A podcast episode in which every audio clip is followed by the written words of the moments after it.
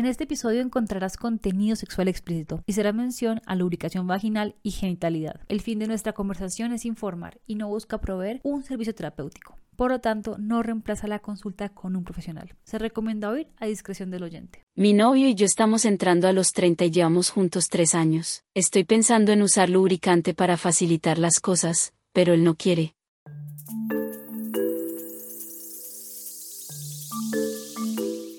Bienvenidos otra vez más a este episodio. Placer conocer. Les acompaña Natalia Restrepo y estoy con Robert García. Robert, ¿listo para el tema de hoy? Siempre, siempre listo, siempre emocionado de poder acompañarte, Nata, hablando de cosas raras. Sí, entonces hoy traemos un tema que es. Hay un tema que me encanta porque siento que está súper de moda, ¿no? Los lubricantes. Y entonces ahora es como la panacea para todo lubricante y entonces todas las relaciones sexuales tienen que incluir lubricante y yo tengo mis opiniones al respecto. Dale, entonces vamos a comenzar con este episodio de hoy.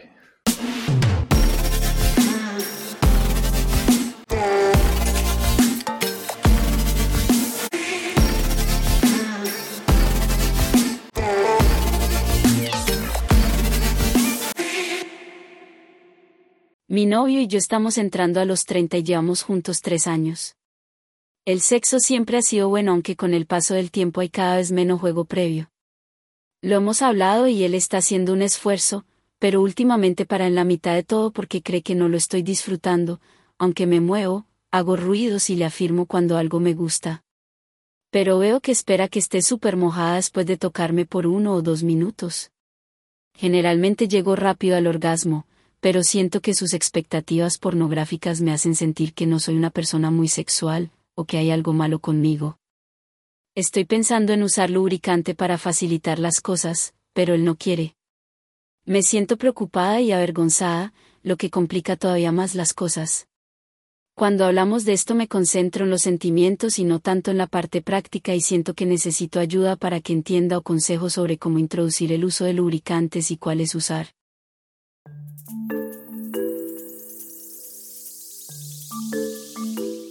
Bueno, los lubricantes los lubricantes, de todos los sabores, porque los hay de sabores, texturas, tipos, ¿no? Hay lubricantes a base de agua, de aceite, es como que, ¿qué es este mundo? ¿A qué horas apareció este, esta industria?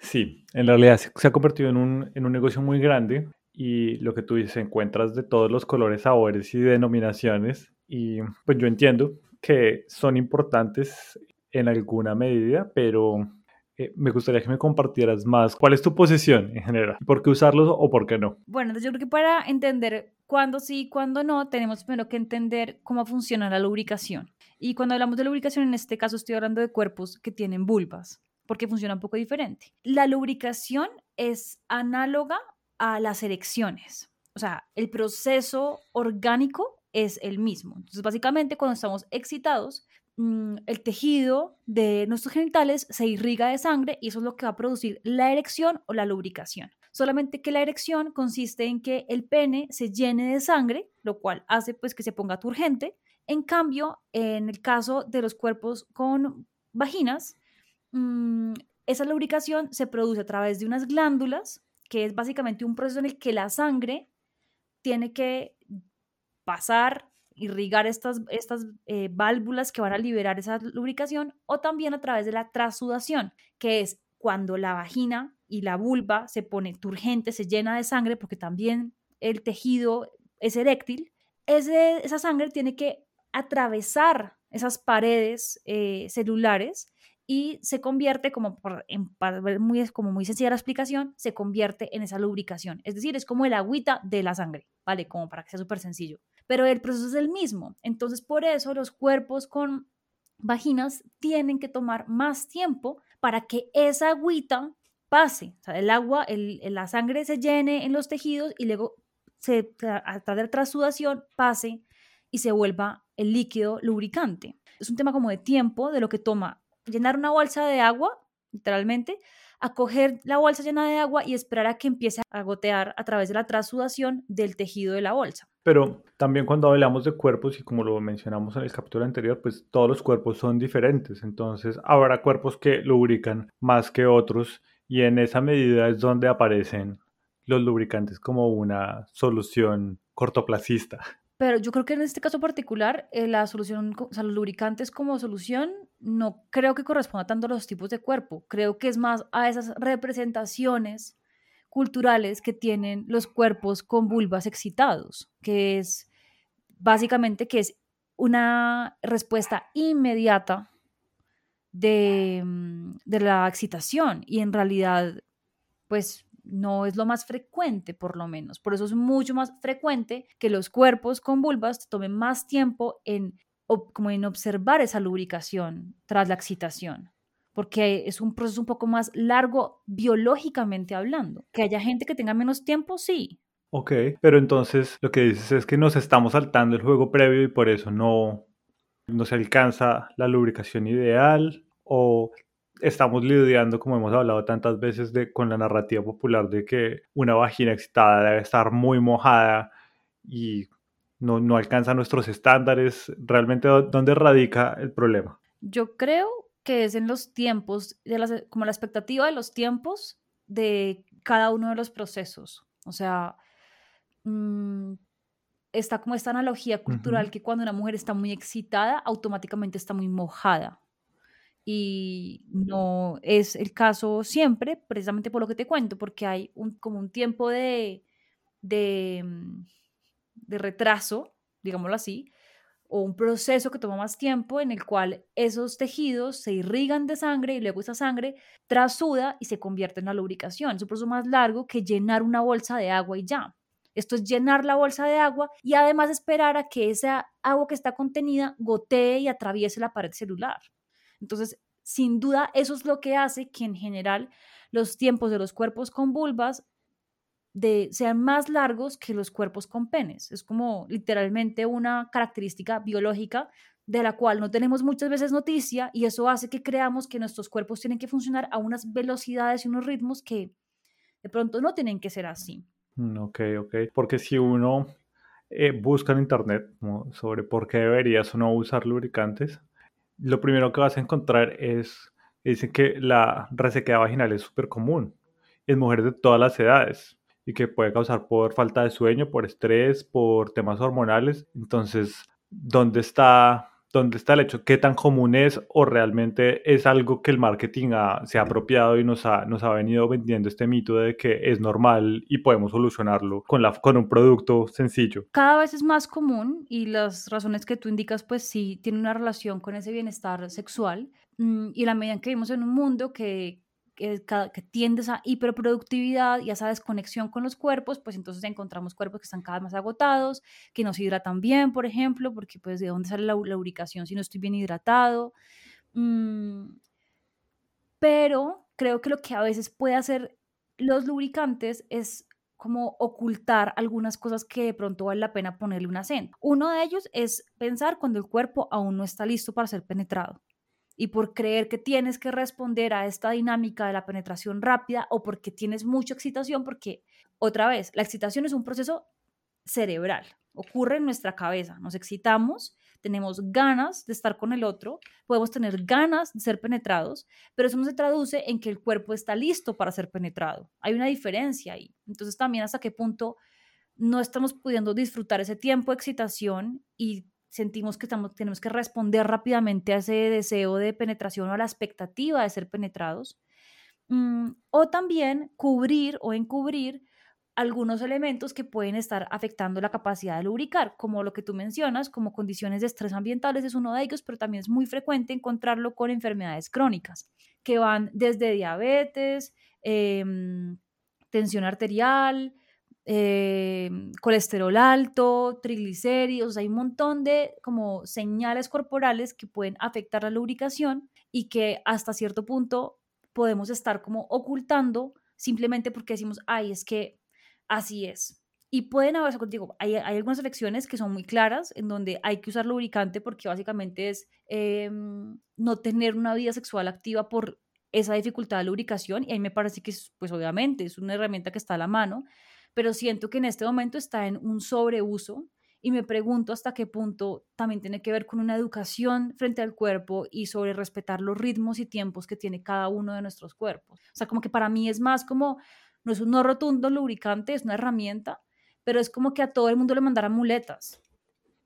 ¿sabes? O sea, es como, pues es que no todo el mundo las necesita. O sigue a ruedas, por ejemplo, porque es más cómodo, porque es más práctico, porque no debe caminar, pues, o sea, hasta qué punto estás como perdiéndote de la posibilidad de usar tus piernas, si las puedes usar, si están disponibles para ti, porque el mercado te dice que si estás medio incómodo o algo no te gustó o, no, o no puedes andar a 30 kilómetros por hora, entonces es usar la silla de ruedas. Como lo hablamos también en, los capítulos sobre eyaculación precoz de la primera temporada, esto también se puede ver un poco entonces esa una desconexión con nuestra excitación y con nuestro cuerpo y con con nuestra propia lectura.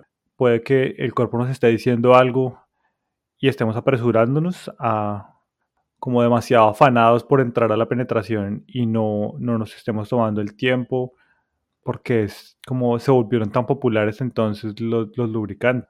No, pues porque responden a eso, responden a una necesidad inminente, por ejemplo, la penetración, responden a esta idea de por qué hay una, en el capítulo anterior hablábamos sobre cómo hay una caracterización de los cuerpos y que no todos los tamaños de vagina son los mismos y no todos los penes son los mismos. Es como que a ti te digan que ahora te venden la prótesis para que todas las vaginas tengan la misma profundidad y todos los penes tengan el mismo tamaño. Es un poco porque no nuestra educación sexual, si es que tuvimos algo, no incluye temas como esos que me parece que también la biología, entenderla, te libera también un poco de ansiedades, como de es que no, es, no, es, no eres tú, no es tu nivel de excitación, no es que no seas una persona sexual o, capaz de conectarte con tu deseo, es que es más que, cuando, lo vemos así, la diferencia entre llenar una bolsa de agua sí, la y diferencia esperar a que esa bolsa de agua gotee al otro lado, pues tú dices, es que obviamente, ¿no? Es como que es un proceso diferente. Entonces, ¿por qué estamos esperando que muchos cuerpos con vulvas se comporten como cuerpos con penes cuando no lo son? Y de qué nos podemos estar perdiendo en ese camino y qué ansiedad nos podemos estar ganando en ese camino también. Claro, porque en la medida en que creemos que es un problema, como por ejemplo que no sea rápida la lubricación, y lo solucionemos con lubricante, el hecho de que no haya un lubricante lo que se convierte en una fuente de ansiedad, como un discurso de crítica sobre tu propio cuerpo, como porque no estoy lubricando, como por ejemplo la pornografía que hablábamos, como porque no estoy sudando a chorros, pues. Total, y que también pasa con la eyaculación masculina de muchos hombres con la, con la pornografía se preguntan por qué, ¿será que yo me vengo muy poquito? Es que mi eyaculación es súper, pues sí, como pobre, tengo un problema en mi semen porque no sale las cantidades que veo en la pornografía. es como... No soy una máquina de producir yogur. sí, literal, literal. Entonces también pues siento que esa industria de los lubricantes llegó a tapar un montón de inseguridades, porque también lo que hablábamos, hay algunos saborizados, que es como pues las vulvas saben a vulva, marica. Los penes saben a penes. O sea, obviamente, pues de limpia, si tienes una buena alimentación, pues sabe lo que sabe. Porque empezamos a dejarnos seducir por la idea de que tiene que saber a cereza, ¿sabes? De dónde sale esta idea y además también qué consecuencias puede traer para los cuerpos que aplican estos lubricantes en cosas como eh, procesos infecciosos. Cuando tú, te compras un lubricante que tiene saborizante, pues tiene dulce. Y el dulce es básicamente alimento de bacterias. Entonces es muy frecuente que personas que usen estos lubricantes terminen con infecciones, sobre todo vaginales, porque estás dándole comida de bacterias y estás alterando ese pH, que también es una cosa que hacen los lubricantes sin, em, sin, sin saborizante. Entonces también es muy frecuente que algunas personas sobre todo con vulvas, em, usen lubricantes, no estaban completamente preparados sus cuerpos para la penetración, se producen pequeñas como laceraciones porque pues simplemente estás penetrando un cuerpo que aún no está suficientemente irrigado para hacerlo, usas lubricante y eso termina siendo como un caldo de cultivo ideal porque muchos tienen glicerina, que también es azúcar, aunque sean pequeñas cantidades, termina siendo un caldo de cultivo para infecciones vaginales recurrentes. Sí, entiendo que esa narrativa de, cambio de las cosas, como, como nos gustaría que todo fuera diferente, hay un, un reggaetón que dice, eso de abajito te sabía blueberry, y pues evidentemente no es cierto. Y como esa, esas expectativas también hacen que cuando construimos nuestra idea de la sexualidad y del placer, se vaya como tergiversando nuestra relación con nuestros cuerpos y con lo que ya existe, ¿no? Y eso termina haciéndonos pensar que las cosas deberían ser diferentes, como siempre deberías usar lubricante, que es lo que te dice Internet cuando haces una búsqueda. O sea, ninguna página te dice como no deberías usar tanto lubricante, sino deberías lubricarte siempre y terminas como buscándote un problema que no, que no existía antes. Yo creo que mi tema no es tanto como el deberías o no, sino preguntarse, ¿por qué estoy usando lubricante? ¿Qué estoy haciendo a través del lubricante? ¿Estoy eh, forzando mi cuerpo a algo que aún no esté preparado para hacer? ¿Estoy no tan conectado con mi placer, por ejemplo? Y pues es, es otra vez, la lubricación es una respuesta a la excitación. Entonces estamos en la mitad de la relación sexual y yo me pongo a pensar en otra cosa, dejo de lubricar y entonces saco el lubricante. Y es como, ¿a dónde me fui? ¿Qué estaba sintiendo? ¿Qué estaba pensando? Cuando por un momento me desconecté de la experiencia y digo, ok, yo puedo volver. ¿Qué tanta estimulación estoy usando en otras partes del cuerpo también? Porque son muy pocas las personas con vulva que alcanzan el orgasmo a través de la penetración. Entonces, ¿qué tanto es no estimular el clítoris, los pezones, otras partes del cuerpo que también pueden ser erógenas para una persona? Entonces, es más como, vale, ¿por qué lo estoy necesitando? O tengo una enfermedad crónica que definitivamente estoy trabajando en ella, estoy eh, haciendo que mi cuerpo como que otra vez recupere esos niveles y capacidades para lubricar y mientras tanto uso el lubricante porque lo estoy necesitando para tener una experiencia sexual placentera. O sea, ¿sabes? Como que es más eso, es para qué parte mía me está motivando para tomar la decisión de, de usar un lubricante artificial.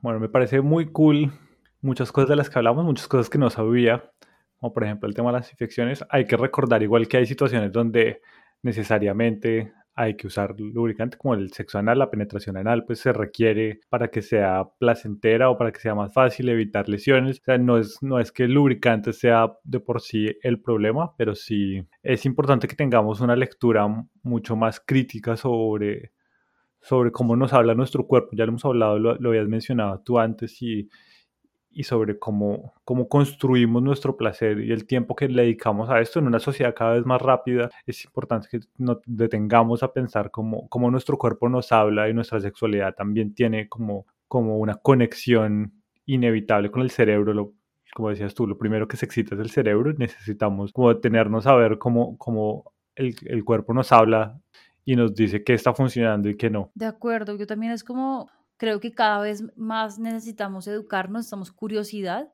para decir, bueno, cuáles son los procesos orgánicos detrás de todo lo que pasa, porque eso también nos trae mucha liberación, como cuando entendemos, ah, es que es un tema de mis células, pues como que dices, vale, no, no soy yo, es un proceso biológico que tengo que poder entender y jugar con él. Y mm, vamos a entrar un poco a la, a la historia, el, el, siguiente capítulo ya propiamente para entender cómo todas estas condiciones de las que hablamos juegan en una historia real y si definitivamente uno quiere usar un lubricante porque le parece necesario o porque es una transición para otras cosas, vamos a entender un poquito más como de qué tener en cuenta a la hora de usar un lubricante.